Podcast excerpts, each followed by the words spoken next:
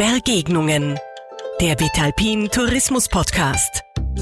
Sich begegnen, austauschen und diskutieren. Der Podcast über Ideen und Visionen für den Alpentourismus der Zukunft. Vitalpin Geschäftsführerin Theresa Heid spricht mit inspirierenden Persönlichkeiten. Hallo und herzlich willkommen zu dieser neuen Folge des Vitalpin Podcasts Begegnungen. Ich bin wieder Theresa Heid und während wir gerade da sitzen, biegt der Winter schon langsam in die Zielgerade. Und wenn uns der Winter heuer etwas gezeigt hat, dann ist es, dass sich die Rahmenbedingungen für unseren Winter- und Skitourismus aufgrund des Klimawandels ändern werden. Darüber sind sich mittlerweile nicht nur die Klimaexperten, sondern auch zunehmend die Touristiker einig. Wir haben uns ja in unserer letzten Episode der Vitalpin-Begegnungen mit dem Thema technische Beschneiung auseinandergesetzt. Eine Möglichkeit, beziehungsweise ich würde fast schon sagen, Notwendigkeit für die Zukunft, um eben dann auch in schneeärmeren Wintern das Wintersportangebot sicherstellen zu können, das so wichtig ist für den Wintertourismus allgemein und auch für die Wertschöpfung in unseren alpinen Regionen. Eine weitere Möglichkeit, um sich auf diese neuen Rahmenbedingungen einzustellen, ist die Forcierung des Ganzjahrestourismus und der Ausbau unseres Sommerangebots. Und dazu möchte ich euch heute eine tolle Initiative vorstellen, nämlich die besten österreichischen Sommerbergbahnen. Und heute bei mir zu Gast ist der Sprecher dieser Initiative und zugleich der Geschäftsführer der Leoganger Bergbahnen, Cornel Grundner. Cornel, herzlich willkommen und danke, dass du dir die Zeit nimmst. Herzlich willkommen und danke für die Einladung. Sehr gerne. Jetzt zu Beginn gleich die Frage, Cornel, was war und was ist denn die Idee hinter dieser Qualitätsinitiative der besten österreichischen Sommerbergbahnen und was bewirkt dieser Zusammenschluss? Ja, die besten österreichischen Sommerbahnen gibt's jetzt so circa seit 20 Jahren, eigentlich schon über 20 Jahren oh, und ist wow. eigentlich so ein bisschen aus einer Notlage entstanden, mhm. äh, weil damals viele Seilbahnen überlegt haben, was sollen sie im Sommer machen? Ist es zusperren? Äh, und einige ja, mutige Visionäre und Unternehmer haben sich dann entschieden, haben gesagt, na, zusperren ist eigentlich keine Option, wir müssen das Angebot am Berg attraktivieren. Mhm. Äh, und ja, heute 20 Jahre später sind wir vom Zusperren ganz, Gott sei Dank, weit entfernt. Und ja, ich mag eigentlich das Wort Boom nicht, aber ja. äh, der Urlaub in den Bergen, das Erlebnis in den mhm. Bergen, im Speziellen bei den besten österreichischen Sommerbahnen wird mhm. sehr, sehr gut angenommen und ja, hat sich nach diesen 20 Jahren positiv entwickelt. Das war quasi in, in weiser Voraussicht auf all das, was noch auf uns zukommen wird damals. Ja, wie gesagt, also wir haben ja sehr starke äh, äh, Anteil an Investitionen. Unsere Anlagen ja, sind klar. sehr in, in, investitionsintensiv und dass man die halt nur vier Monate in Betrieb hat und die restlichen Monate revisioniert mhm. äh, und kein Geschäft damit macht, äh, war halt auch äh, nicht zielführend für mhm. die Zukunft. Und da war eben die Überlegung, was kann man dazu machen, dass wir auch im Sommer einen täglichen Betrieb anbieten können. Ja. Weil früher war es halt so, da ist man halt zweimal oder dreimal die Woche gefahren und meistens mhm. an diesen Tagen war es halt Schlechtwetter und an den schönen Wettertagen ist man dann wieder gestanden. Ja. Und dann haben wir gesagt, ja, schaffen wir sowas wie äh, eine Initiative mit qualitativen, mit Kriterien, äh, wie schaut so ein Sommer, mhm. so eine Sommerbergbahn aus. Mhm. Und wir haben ja damals alle lernen müssen, können, dürfen. Ja, weil du jetzt gerade die Qualitätskriterien angesprochen hast. Ich habe gelesen, ihr habt mehr als 160 Qualitätskriterien, auf die jedes Mitglied der österreichischen Sommerbergbahnen getestet und geprüft wird. Was mir jetzt interessieren würde, was ist denn da jetzt der, der größte Unterschied im Vergleich jetzt zum Winter? Also was ist am wichtigsten bei einer Sommerbergbahn im Vergleich zu einer Winterbergbahn? Ja, wir wollten einfach so, dass man im Sommer den Winter nicht mehr spürt. Ja, also ja. der Gast, der gekommen ist, sollte am Parkplatz nicht das erste, was er sieht, der Winterpanorama sein. äh, das zweite, der Skiständer. Ja, ja, Und das dritte, die Pistenwalze, die irgendwo im Eck steht okay. und wartet, bis der Schnee wieder kommt.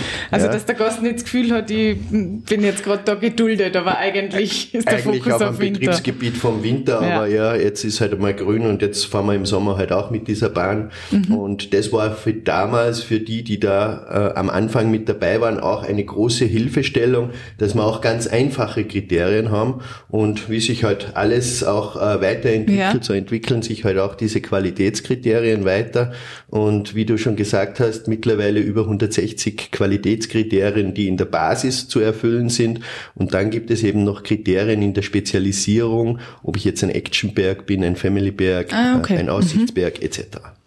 Interessant. Jetzt ist das ja eine Initiative aus Österreich, gemeinsam, glaube ich, mit dem Fachverband äh, der Seilbahnen entstanden.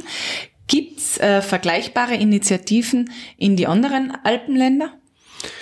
Ja, ganz vergleichbar äh, sehe ich es derzeit nicht, aber mhm. es gibt natürlich auch äh, Initiative der Sommerbahnen in Südtirol, der Schweiz äh, und äh, in Deutschland. Ja. Und seit letztem Jahr haben wir da auch einen ja, guten Austausch mittlerweile wo wir uns äh, mit den Kollegen eben äh, auch über die Entwicklung des Sommers generell auf den Bergen im Alpenraum unterhalten. Und ja, zum Beispiel haben wir bei unserer ERFA-Tagung, die täglich, die jährlich Anfang Juli stattfindet, mhm. auch die Kollegen eben aus den Nachbarländern eingeladen und wir besuchen auch die Kollegen bei ihren Sommerbahnentagungen.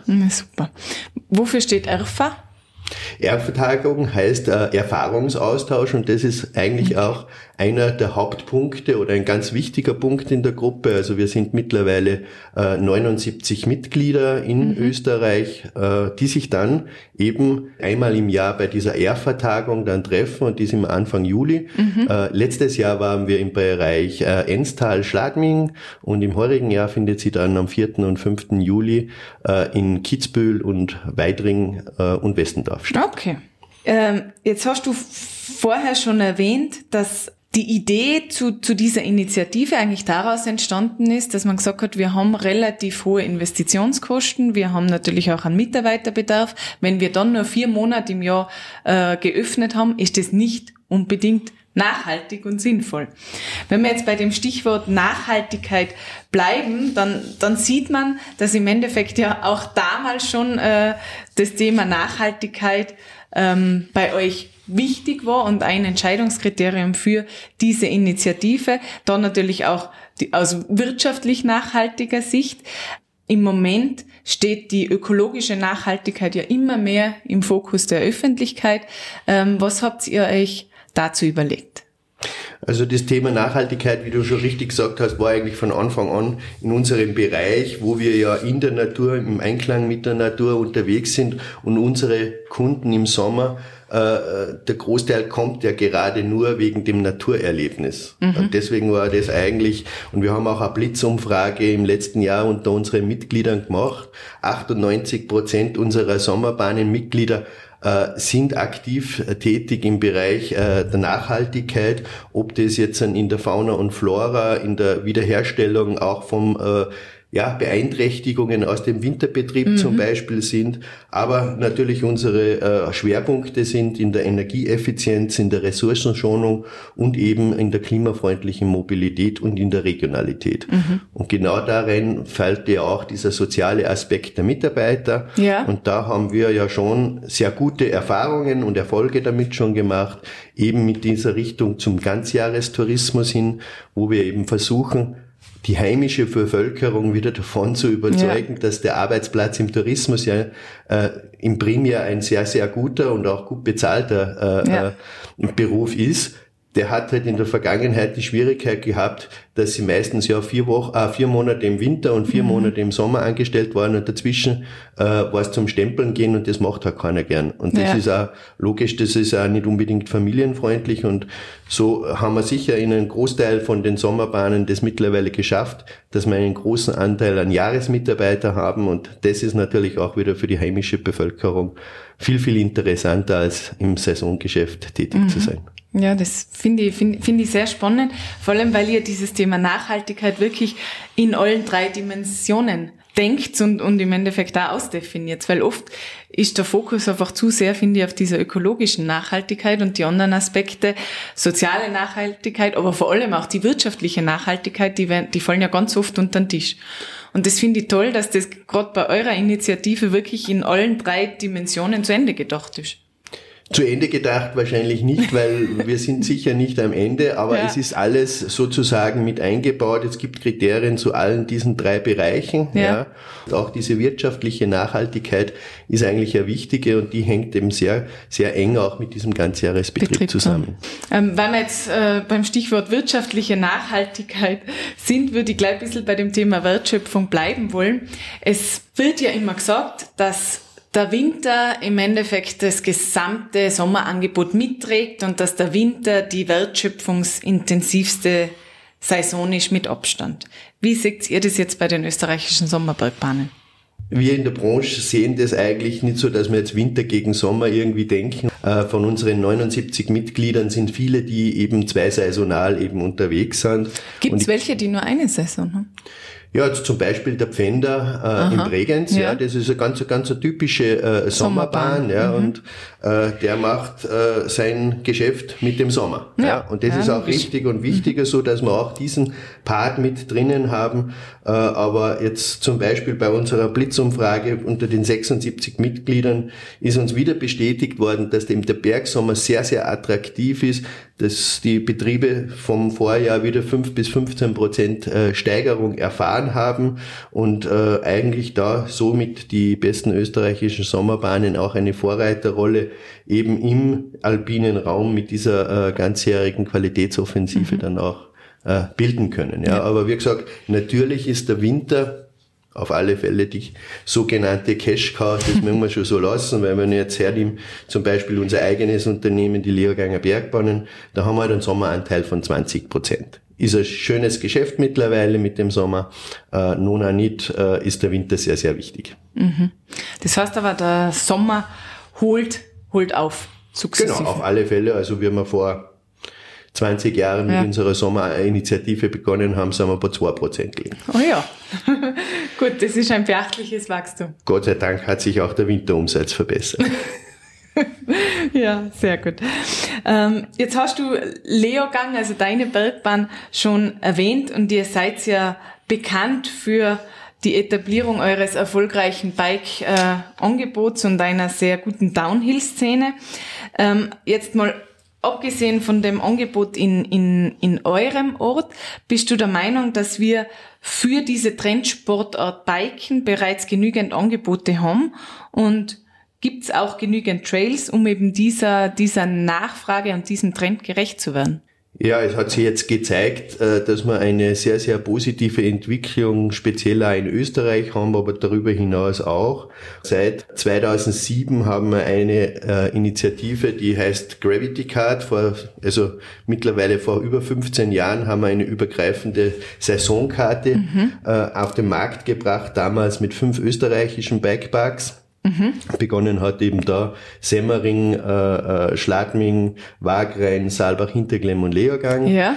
Und mittlerweile im heurigen Jahr sind wir 28 Bikeparks in ganz Europa. Wow. Und äh, ja, wir haben sehr, sehr gute Zahlen und äh, jetzt die letzten zwei Jahre waren die Steigerungsraten bei 30 Prozent plus mhm. äh, pro Jahr. Und mhm. heuer sehen wir jetzt der Vorverkauf bis dato ist um 50 Prozent besser wie im letzten Jahr. Also der Boom ist auf alle Fälle da. Mhm. Die Entwicklung der Bikestrecken schreitet auch gut voran und die Qualität wird eben immer, immer besser. Mhm. Das finde ich sehr interessant. Äh, Gravity Card heißt dieser Saisonpass. Genau, ja. Was, was kostet so eine Gravity Card? Die Gravity Card kostet in diesem Jahr 599 Euro und mhm. ist gültig von Anfang April bis Anfang November. Ja. Und ist eben in diesen äh, 28 Parks in Österreich, Deutschland, Schweiz, Italien, Polen haben wir heuer erstes Mal Aha. auch einen dabei, in Tschechien, in Slowenien. Mhm. Und wer, wer ist die Zielgruppe für diese Karte? Sind es, sind es Touristen, die dann einfach die Bikeparks abfahren oder, oder sind es Einheimische, die überwiegend in einer Region fahren und dann ab und zu woanders hinfahren? Kann man das was man das?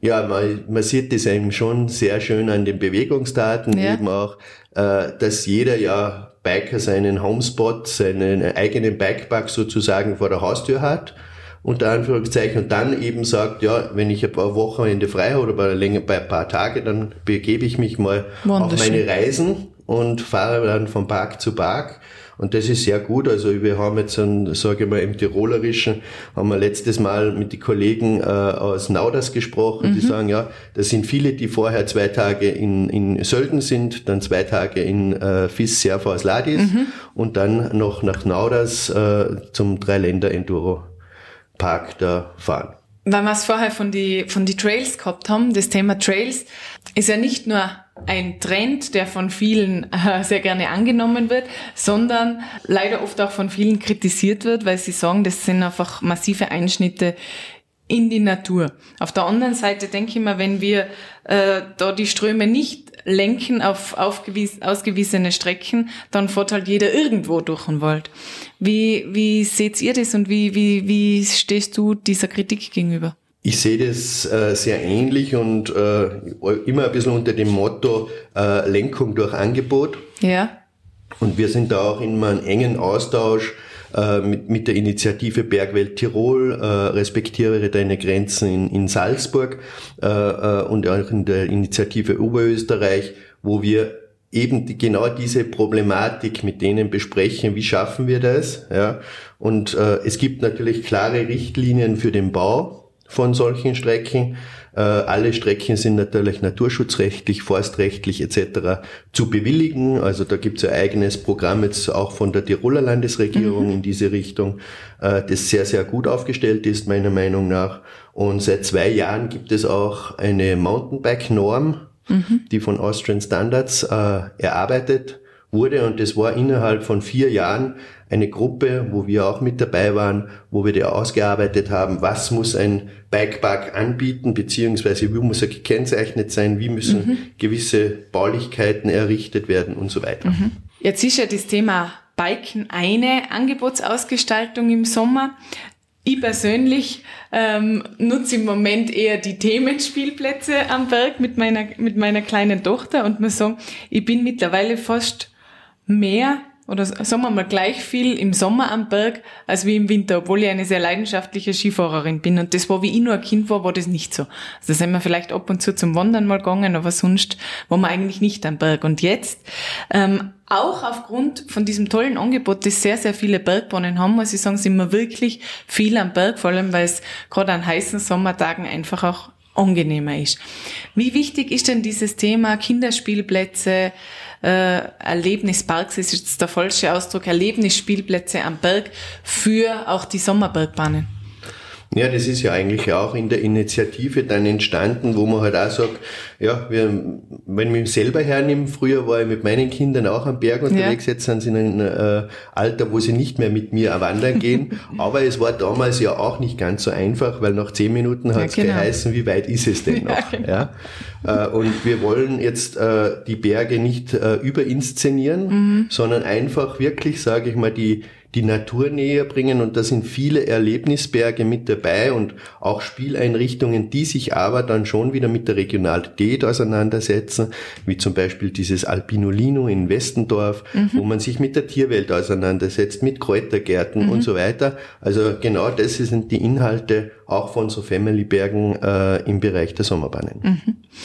Ähm, wer ist denn jetzt die, die Haupt Zielgruppe von diesen Sommerbergbahnen? Sind es Familien oder sind es mittlerweile schon die Biker? Kann man das sagen? Habt ihr da Zahlen? Ich glaube, äh, die Hauptzielgruppe ist die Familie, mhm. ja, und das ist auch die größte Gruppe in unserem Bereich, die eben eben diese Familienwanderwege, diese äh, Einrichtungen am Berg äh, sehr, sehr professionell mittlerweile umgesetzt haben, um den Erlebnisfaktor am Berg zu erhöhen. Aber natürlich auch dieser Bereich Biking, der boomt hat äh, in den letzten Jahren schon sehr, sehr gut und äh, entwickelt sich, ob das jetzt im E-Bike ist, im Mountain-Kart und so weiter, äh, schon einiges. Mhm. Aber wie gesagt, die größte Gruppe ist mit äh, Abstand sicher die Familiengruppe. Mhm. Jetzt haben wir das Thema Themenspielplätze, wir haben das Thema Biking gehabt. Gibt es noch eine andere Angebotsschiene äh, von den Sommerbergbahnen, wo ihr sagt, da werden wir künftig noch mehr Fokus drauf legen? Ja, es gibt einmal noch diese, diesen Bereich des Aussichtsberges, aber ganz wichtig ist auch diese Kulinarik-Thema. Mhm, ja.